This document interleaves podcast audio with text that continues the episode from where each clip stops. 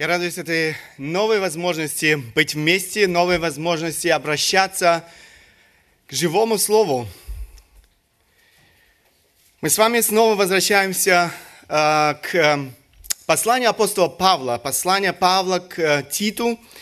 Я решил сегодня все же завершить эту серию проповедей по посланию к Титу. И в этой последней проповеди я планирую охватить остаток третьей главы. Некоторые аспекты мы уже довольно-таки подробно обсуждали, когда рассматривали другие, другие стихи этого послания. Поэтому мы сегодня ограничимся коротким обзором некоторых э, стихов, э, последних стихов этого послания. Итак, послание к Титу. Э, мы с вами говорим о благодати. Благодать преображающая – это основная тема. Так, не переключается.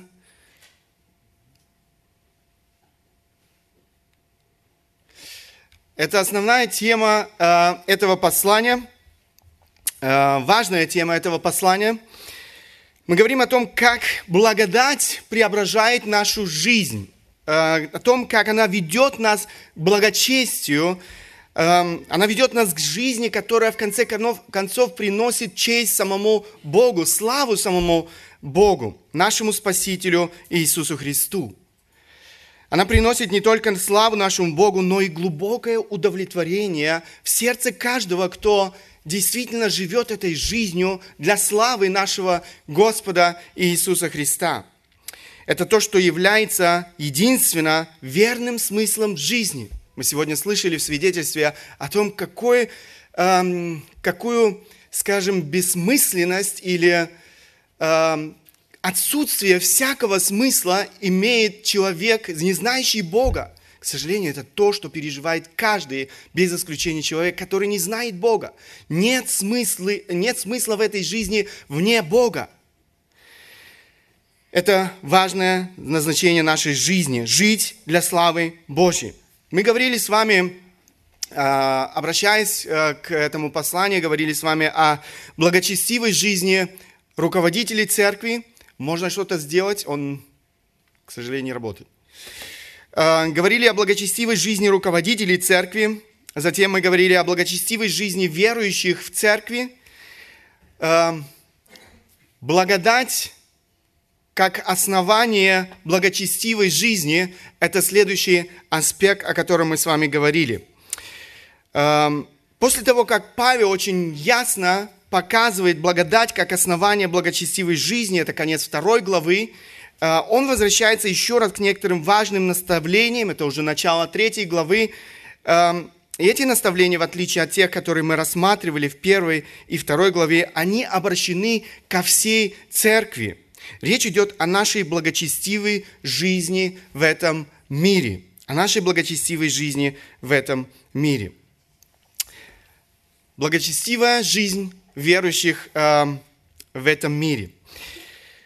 Мы призваны, мы говорили с вами уже об этом, мы призваны быть светом в этом мире, мы призваны указывать на нашего Спасителя э, всей своей жизнью, причем благочестивой жизнью.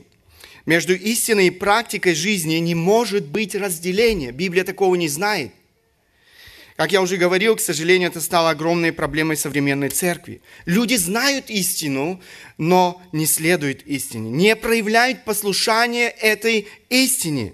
Павел снова и снова подчеркивает, что здравое учение, а, принятое, понятое а, человеком, ведет к здравой жизни, ведет к благочестивой жизни – Благодать преображает жизнь человека, делает его способным жить благочестиво, делает его э, способным жить согласно призванию, которое мы с вами имеем на этой земле. Павел повелевает Титу напоминать верующим некоторые важные истины. Речь идет о том, что они знали э, то, о чем они уже слышали, и, возможно, не раз э, в своей жизни. Кроме того, слово «напоминай» говорит о том, что Тит периодически должен возвращаться к этим важным наставлениям. Это то, что делал сам апостол Павел. Он пишет разные послания, и в этих посланиях он обращается или снова и снова возвращается к этим важным аспектам христианской жизни. Это то, о чем нам нельзя забывать. Итак, Павел говорит о наших обязанностях по отношению к этому миру. Первое, о чем нам необходимо помнить, это то, что наша жизнь должна отличаться благочестием в этом мире.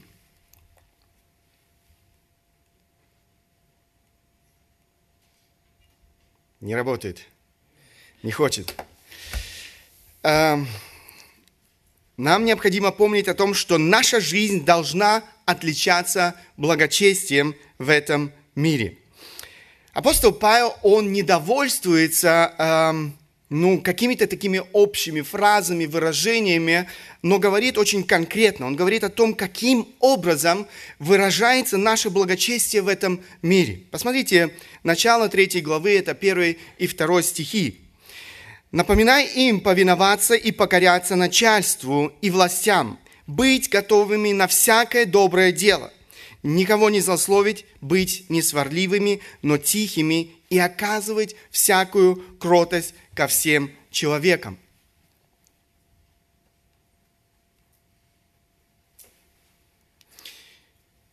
Оказывать эм, всякую кротость ко всем человекам. Эм, к сожалению, вы не видите сейчас, у кого есть Библия, можете открыть и посмотреть. Э, первое, о чем он говорит здесь, э, в этих стихах, повиноваться и покоряться начальству и властям. Покоряться, э, повиноваться и покоряться начальству и властям. Мы с вами говорили об этом конкретно, что это значит для нас. Затем мы с вами говорили быть готовыми на всякое доброе дело. Это то, что а, а, ты должен был напоминать верующим, быть готовыми на всякое доброе дело. И об этом мы с вами очень подробно говорили в последний раз. Сегодня мы посмотрим на следующие аспекты вот, э, в, этих, э, в этом стихе, или в этих стихах. Далее он говорит, никого не злословить. Обратите внимание, второй стих, никого не злословить. Слово «злословить» с греческого языка можно переводить как э, «хулить», э, «поносить», «злословить», «богохульствовать», «порицать». Можете сами переключать, может быть, у вас там э, тогда получится. Э, Павел говорит о том, что нас, верующих людей, должны знать как те, кто очень аккуратно, взвешенно, обдуманно выбирает свои слова – э, наши слова, наш язык, он должен назидать, он должен э, врачевать, а не калечить и уязвлять. Немножко дальше, Даниэль. Уже мы дальше. Еще дальше.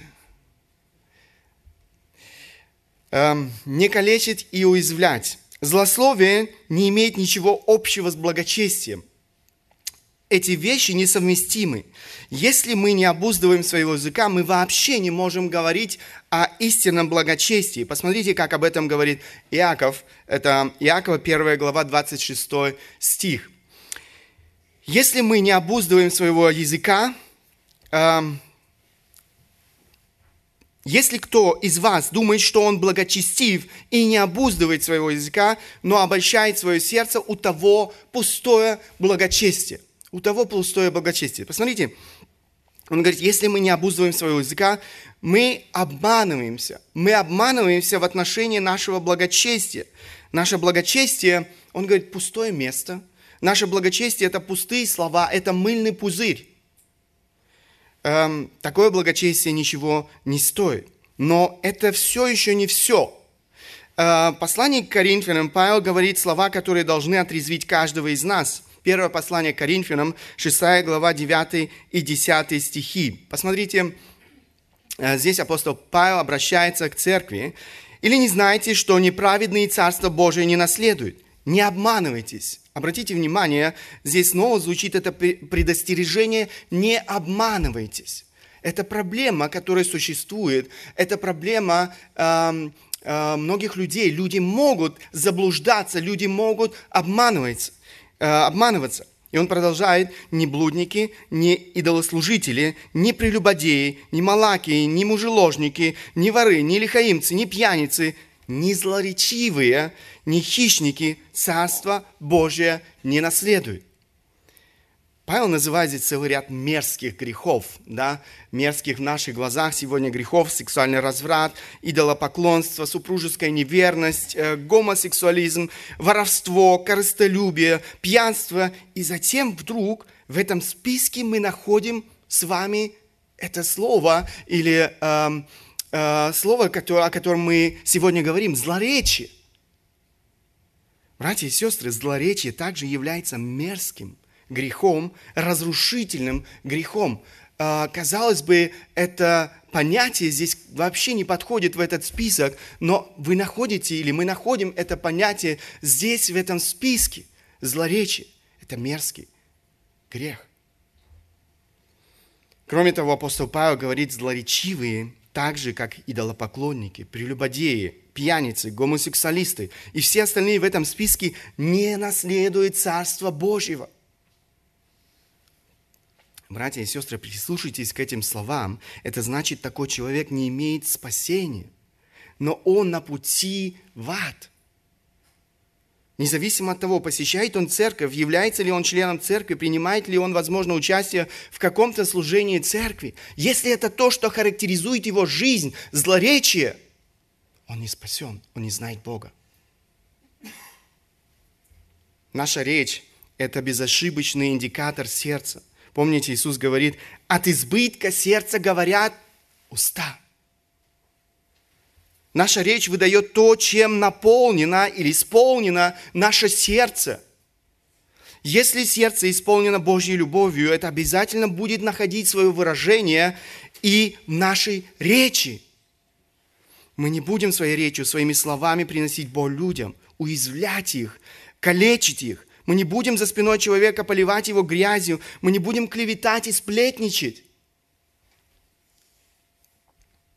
Друзья, братья и сестры, проблема речи открывает более глубокую проблему. Проблему нашего сердца. Если в сердце человека нет Божьей любви, оттуда неизбежно будет вырываться всякого рода грязь и мерзость. Любое злоречие – это проявление ненависти, а не любви. Никакому злоречию нет оправдания. Еще раз хочу повторить, никакому злоречию нет оправдания. Обратите внимание, Павел говорит о том, что нам нельзя никого злословить. Никого, значит, это правило без исключений. Знаете, мы иногда пытаемся оправдать свое злоречие. Но как с ним иначе? Он не понимает другого языка. Я имею на это право, ведь он так жестоко поступает по отношению ко мне. И многое подобное из этой серии. Братья и сестры, мы не имеем на это права. Иисус заповедовал нам любить даже наших врагов. Мы не имеем права говорить зло даже в адрес своих врагов. Посмотрите, Евангелие от Матфея, 5 глава, 44-45 стихи. А я говорю вам, любите врагов ваших, благословляйте проклинающих вас, благотворите ненавидящим вас и молитесь за обижающих вас и гонящих вас. Да будете сынами Отца вашего Небесного, ибо Он повелевает солнцу своему восходить над злыми и добрыми и посылает дождь на праведных и неправедных. Мы уподобляемся Богу, если мы не отвечаем зло на зло. Бог повелевает нам любить врагов наших благословлять проклинающих нас, благотворить ненавидящим нас и молиться за тех, кто обижает и преследует нас. Я уже не говорю о нашем отношении к супругу или же к детям в семье. Я не говорю о нашем отношении к братьям и сестрам церкви, друг к другу в церкви. Я не говорю о нашем отношении к нашим соседям, коллегам, возможно, по работе. Никакие обстоятельства нашей жизни не оправдывают нашего злоречия. Братья и сестры, ни один человек, который не был преображен Божьей благодатью, не способен на это, на то, о чем мы с вами говорим. Ни один человек, в чем сердце не поселилась Божья любовь, не способен на это – Испытайте свое сердце, живет ли в вашем сердце Божья любовь, которая делает нас способными нести людям добро, делать это своими делами и своим языком. Бог хочет, чтобы мы отображали Его характер и не уподоблялись людям в этом мире. Итак, Павел говорит, мы не имеем права на злословие. Далее он дополняет и говорит о том, что мы не имеем права быть сварливыми. Быть сварливыми – это следующее, э, следующий аспект. Смотрите, послание к Титу, еще раз возвращаемся к нашим стихам. Напоминаем повиноваться и покоряться начальству и властям, быть готовыми на всякое доброе дело, никого не злословить, быть несварливыми. Дальше он продолжает, мы э, вернемся еще к этим э, аспектам. С греческого языка это слово можно переводить э, как несварливый, незлобивый, миролюбивый. Немецкий язык говорит nicht streitsüchtig. Мне кажется, что немецкий перевод здесь удачнее, чем русский. В немецком переводе используется более такое емкое слово. Конечно, сварливость тоже может приводить к конфликтам, но это только один аспект э, э, из этой области. Речь идет о человеке, который стремится к миру, э, который не провоцирует ссоры, не провоцирует конфликта а, своим поведением, своей речью. То есть человек не злобивый, не агрессивный, не вспыльчивый, не гневливый. Мы бесчестим имя нашего Бога, если ведем себя таким образом по отношению к людям в нашем окружении. О каком благочестии можно говорить, если мы раздражаемся, если мы кричим, если мы ведем себя вызывающе, если мы э, ведем себя агрессивно, провоцируем ссору, провоцируем конфликт со своей стороны. Все наши попытки убедить людей посвятить свою жизнь Богу бесполезны, если они не увидят в нашей жизни истинного благочестия. Нас должны знать как тех, кто ищет мира, кто стремится к миру. Причем нам не только нельзя провоцировать конфликт, но также правильно реагировать. Реагировать в случае, когда другие люди своим злоречием, раздражением, гневом провоцируют нас на конфликт. Послание к римлянам Павел пишет, 12 а, глава, 18 стих, «Если возможно, с вашей стороны, будьте в мире со всеми людьми». Да, иногда мир невозможен, потому что этого не желает другая сторона – но это наша ответственность. Мы со своей стороны должны стремиться к миру. Поэтому Павел говорит, если возможно, с вашей стороны. Другом послании он пишет, Ефесянам 4 глава, 31-32 стихи, «Всякое раздражение, ярость, и гнев, и крик, и злоречие со всякой злобою да будут удалены от вас. Но будьте друг от друга добры, сострадательны, прощайте друг друга, как и Бог во Христе простил вас». Вот то, что должно характеризовать нас. Тех, кто знает Бога, тех, кто любит Бога, тех, кто говорит о себе, что он верующий.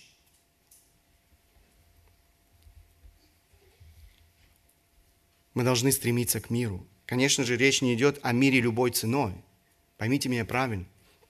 Мы не имеем права пренебрегать истинное Слово Божьего ради мира. Мы не имеем права идти на компромисс с истиной для того, чтобы сохранить мир – Мартин Лютер говорил, мир, если возможно, истина любой ценой.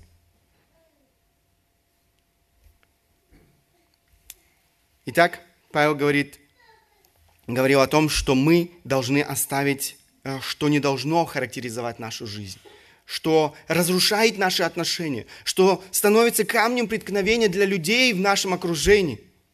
Далее Павел продолжает и говорит о том, что должно быть характерным для нас – Посмотрите следующее. Быть доброжелательным. Снова возвращаемся к нашему тексту, посланию к Титу. Здесь написано, никого не злословить, быть не сварливыми, но тихими. С греческого языка вот это слово э, «быть тихим» можно переводить как снисходительный, уступчивый, кроткий, податливый, мягкий, тихий. Опять же, немецкий перевод э, этого слова тоже, на мой взгляд, более удачный. Там написано «gütig», Эм, то есть добрый, добросердечный, доброжелательный. Такой человек желает добра своему ближнему. Такой человек снисходительный, он не раздражается и не э, огорчается из-за незрелости, ошибок, слабости других людей в его окружении. Ради мира с ближним он готов поступить со своими личными правами и интересами. Не словом Божьим, но своими личными правами и интересами. Такой человек быстро и легко прощает. Такой человек не держит зла на своего ближнего.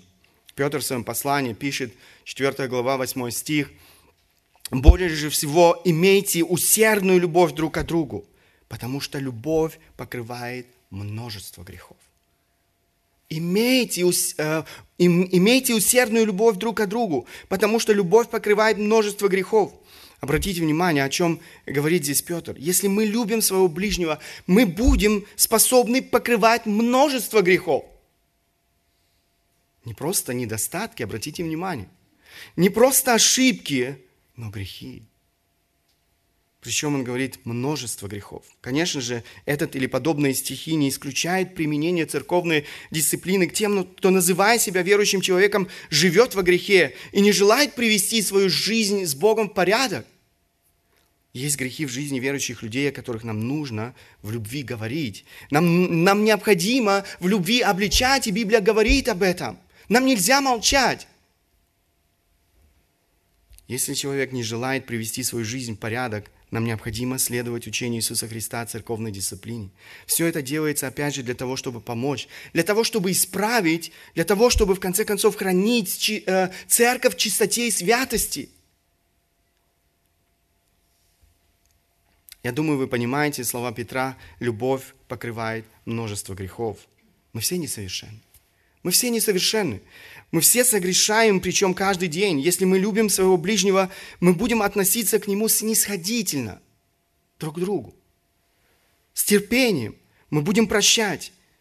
Мы не будем за каждым углом говорить о том, какой он нехороший, как он меня обидел. Доброжелательный человек готов простить оскорблению, готов простить обиду. Соломон пишет, посмотрите, притчи, 17 глава, 9 стих, «Прикрывающий проступок ищет любви». Прикрывающий поступок ищет любви. А кто снова напоминает о нем, тот удаляет друга. Вот то, что разделяет людей. Разделяет людей, к сожалению, в церкви. Кто снова напоминает о нем, тот удаляет друга. Братья и сестры, как важно прощать друг друга, покрывать поступки, как важно не давать место гордости, которая жаждет, знаете, жаждет отплатить за обиду ответным оскорблением. Непрощение воздвигает стены во взаимоотношениях людей. Она, а, непрощение ведет к разделениям в церкви на кланы группировки. Это одна из излюбленных стратегий дьявола для разрушения церкви. У него есть много разных стратегий. Он пытается нападать церковь извне, преследование верующих людей, разрушительное влияние этого мира, но он также умело и успешно э, пользуется и другой тактикой, пытаясь разрушать, раздирать церковь изнутри через всевозможные конфликты э, во взаимоотношениях людей внутри церкви. В послании Галатам э, апостол Павел пишет, посмотрите, это стихи, которые обращены к церкви, верующим людям. Ибо весь закон в одном слове заключается «люби ближнего твоего, как самого себя». 15 стих. «Если же друг друга угрызаете и съедаете, берегитесь, чтобы вы не были истреблены друг другом». Угрызаете и съедаете. Каждый из нас может стать инструментом в руках самого дьявола – это он радуется и потирает руки, когда дети Божьи угрызают и съедают друг друга. Мы не имеем на это права. Я удивляюсь, когда слышу о том, как люди, называющие себя верующими, в присутствии своих неверующих детей, родственников или же других неверующих людей начинают злословить верующих людей в церкви. Говорить в их адрес гадкие вещи, осуждать, сплетничать. Даже если это правда, вы поступаете не как верующий человек. Вы слепы к своим собственным грехам. Вы не покрыли их грехи своей любовью к ним. Вы порочите имя Бога. Вы порочите свидетельство церкви в этом мире. Как вы можете ожидать, что ваши неверующие дети, ваши близкие, ваши родные, неверующие люди в вашем окружении познают Бога, если они не видят этой настоящей любви во взаимоотношениях тех, кто называет себя верующим. Помните, что говорит Иоанн? Стих, который, я думаю, каждому из нас очень хорошо знаком. Евангелие от Иоанна, 13 глава, 35 стих. «Потому узнаем все, что вы мои ученики, если будете иметь любовь между собой. Почему? По нашим ссорам, раздорам, конфликтам? Нет. Потому знают все, что вы мои ученики, если будете иметь любовь между собой. Это то, что должны увидеть окружающие нас люди в наших взаимоотношениях. Если мы хотим, чтобы они познали Бога. Последнее, что должно характеризовать нас в этом мире, о чем говорит апостол Павел, это кротость. Посмотрите, оказывать эм, всякую кротость ко всем человекам. Это конец э, второго стиха. Никого не злословить, быть несварливыми, но тихими и оказывать всякую кротость ко всем человекам. Это греческое слово можно переводить как кротость, мягкость, ласковость, сдержанность, спокойствие. Любовь и кротость – это еще, ну, скажем, два понятия, которые невозможно разделить. Тот, кто любит, он будет проявлять кротость, он будет проявлять незлобивость. Посмотрите, как все взаимосвязано, в принципе, в этом тексте.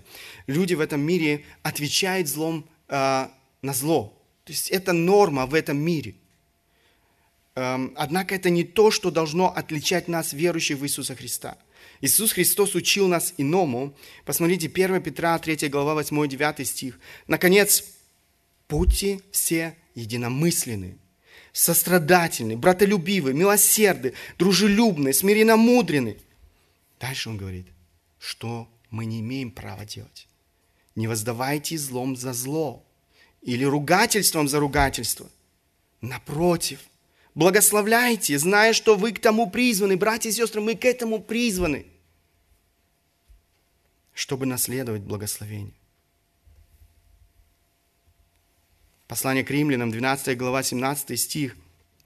Никому, никому не воздавайте злом за зло. Еще раз, правило без исключений. Никому не воздавайте злом за зло, но пекитесь о добром перед всеми человеками. Обратите внимание, перед всеми. Снова, нет исключений. Кто бы то ни был. Первое послание Фессалоникийцам, 5 глава, 15 стих. Смотрите, обращает наше внимание, обратите внимание, чтобы кто кому не воздал злом за зло, но всегда, снова правило без исключений, всегда в любой ситуации, в любых обстоятельствах. Всегда ищите добра и друг другу, и всем. Послание к римлянам, 12 глава, 19-21 стихи. Еще раз, апостол Павел пишет, не мстите за себя, возлюбленные, но дайте место гневу Божию, ибо написано, мне отмщение, я вас дам, говорит Господь. Итак, если враг твой голоден, накорми его – если враг твой голоден, накорми его. Если жаждет, напои его, ибо делая сие, ты соберешь ему на голову горячие угли. Не будь побежден злом, но побеждай зло добром. Кроткий человек не мстит, но доверяет Богу. Если мы отвечаем злом на зло, мы терпим поражение. Мы терпим поражение. Вы думаете, если в ответ на грязь вы ответили грязью, что вы победили? Нет, вы потерпели поражение. Вы потерпели урон в своей собственной духовной жизни. Вы опорочили имя Христа. Вы втоптали имя Христа в грязь. Павел говорит, побеждай зло добром. Как бы нас ни провоцировали, мы не имеем права отвечать злом на зло. Отвечая добром на зло, мы разрываем вот этот порочный круг э, зла. Помните, Соломон пишет, 25 э, глава книги Притч, 15 стих, «Кротостью склоняется к милости вельможа, и мягкий язык переламывает кость». Здесь мы видим силу кротости. Кстати, эм, кротость – это качество сильных людей, тех, кто может даже в критических ситуациях владеть собой, не отвечая злом на зло. Притча 15 глава 1 стих написано, кроткий ответ отвращает гнев, а оскорбительное слово возбуждает ярость. Оскорбительное слово. Когда мы отвечаем злом на зло. Чарльз Бриджес пишет, эм, кроткий ответ – это вода, которая заливает пожар ссоры. А оскорбительное слово – масло, которое возбуждает ее огонь. Братья и сестры, будьте кроткими в ваших взаимоотношениях с другими людьми вокруг вас, друг с другом. На тебя кричат, ты отвечай спокойно, без раздражения в голосе. Я знаю, это непросто. Но это то, о чем говорит здесь Бог к нам. На тебя смотрят в гневе, ты ответь улыбкой и доброжелательностью. С тобой не хотят здороваться, ты будь приветлив. Тебя обижают, ты молись за него. Тебя проклинают, ты благословляй его. Тебе делают зло, ты отвечай добром. Тебя ненавидят, ты люби. Братья и сестры, вот эта кротость на деле – как вы думаете, это просто? Это не просто. Я вам хочу сказать, что это даже невозможно. Невозможно, если вы не знаете силу Божьей благодати, о которой мы уже с вами много говорили. Только Христос и Его безграничная благодать делает нас способными жить такой жизнью, о которой мы э, читаем в Слове Божьем.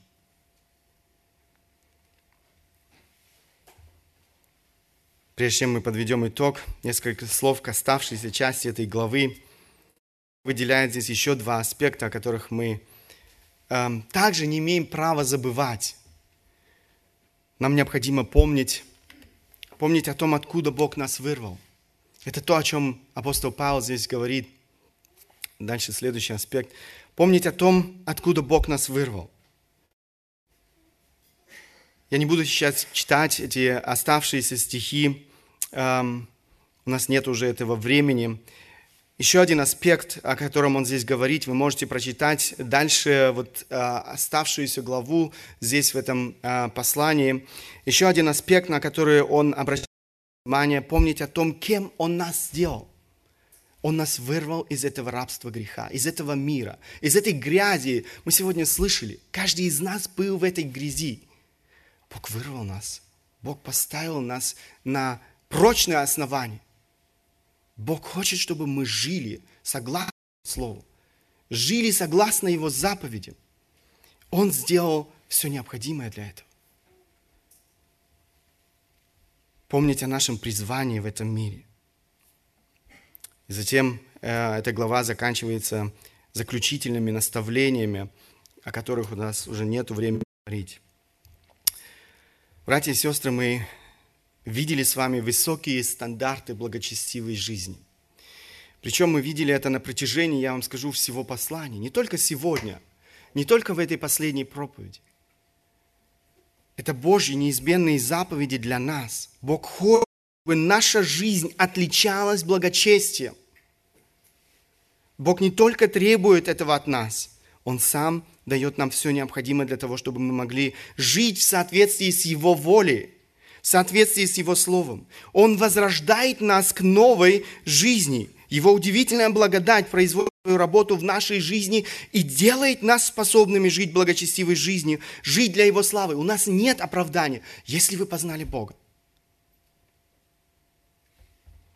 Вопрос Позволяешь ли ты Христу, Его удивительной благодати, наполнить твою жизнь, преображать твою жизнь? Человек, познавший Божью благодать и возрастающий, это еще одно важное условие, возрастающий в Божьей благодати будет ею преображаться. Если этого не происходит, человек не знает Бога, не знает Его преображающей благодати. Человек не имеет спасения. Как бы громко он ни заявлял о том, что он верующий человек что он знает Бога. Я хотел бы, чтобы каждый из нас испытал свою жизнь, свою веру. Знаешь ли ты Христа? Преображает ли Христос и Его благодать твою жизнь? Видят ли люди в твоем окружении эти перемены изо дня в день? Братья и сестры, требования Бога так высоки, потому что мы с вами имеем высокое призвание в этом мире. Мы с вами призваны здесь, на земле, в наших взаимоотношениях, в семье, в церкви, друг с другом, на работе, где бы то ни было, отображать характер самого Бога. Мы призваны сделать невидимого Бога видимым для этого мира – Апостол Петр пишет, но вы род избранный, царственное священство, народ святой, люди, взятые в удел, дабы возвещать совершенство, призвавшего вас из тьмы в чудный свой свет. Возвещать значит сообщать, говорить то, что неизвестно другим. Совершенство – это слово значит выдающиеся, э, достойные качества самого Бога.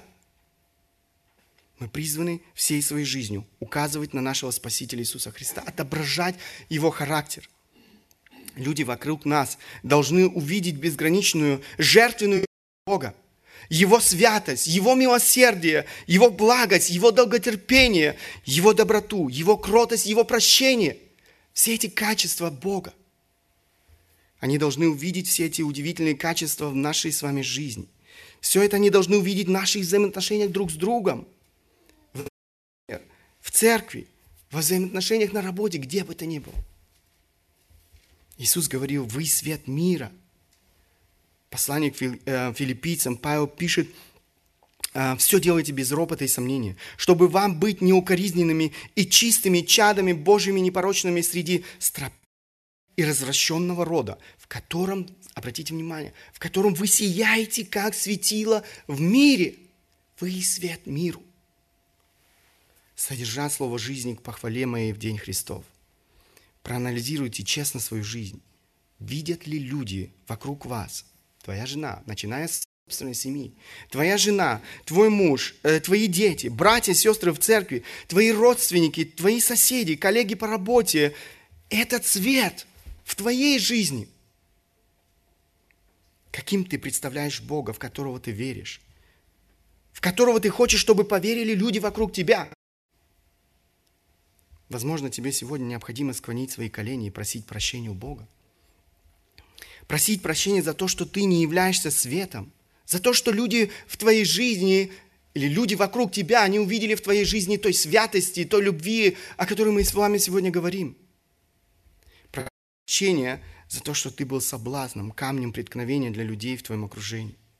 Возможно, тебе нужно просить прощения не только у Бога, но и у твоего ближнего – у того, которому ты не можешь простить, которому ты не можешь смотреть в глаза, у того, кого, эм, кого ты, возможно, обходишь стороной, не желая протянуть ему руку, у того, кому ты не желаешь добра.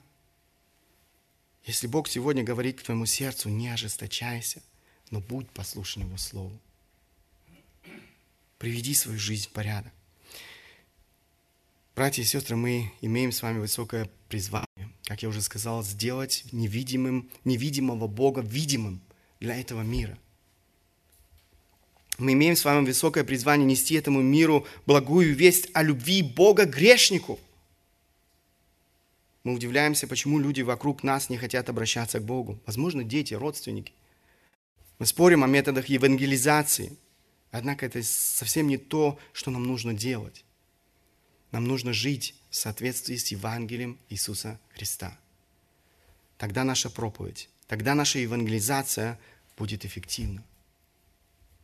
Нам нужно на своем личном примере, в своих отношениях друг с другом представить свидетельство жизни, преображенной Евангелием, преображенной Божьей благодатью. Тогда наша проповедь, наша евангелизация будут эффективными.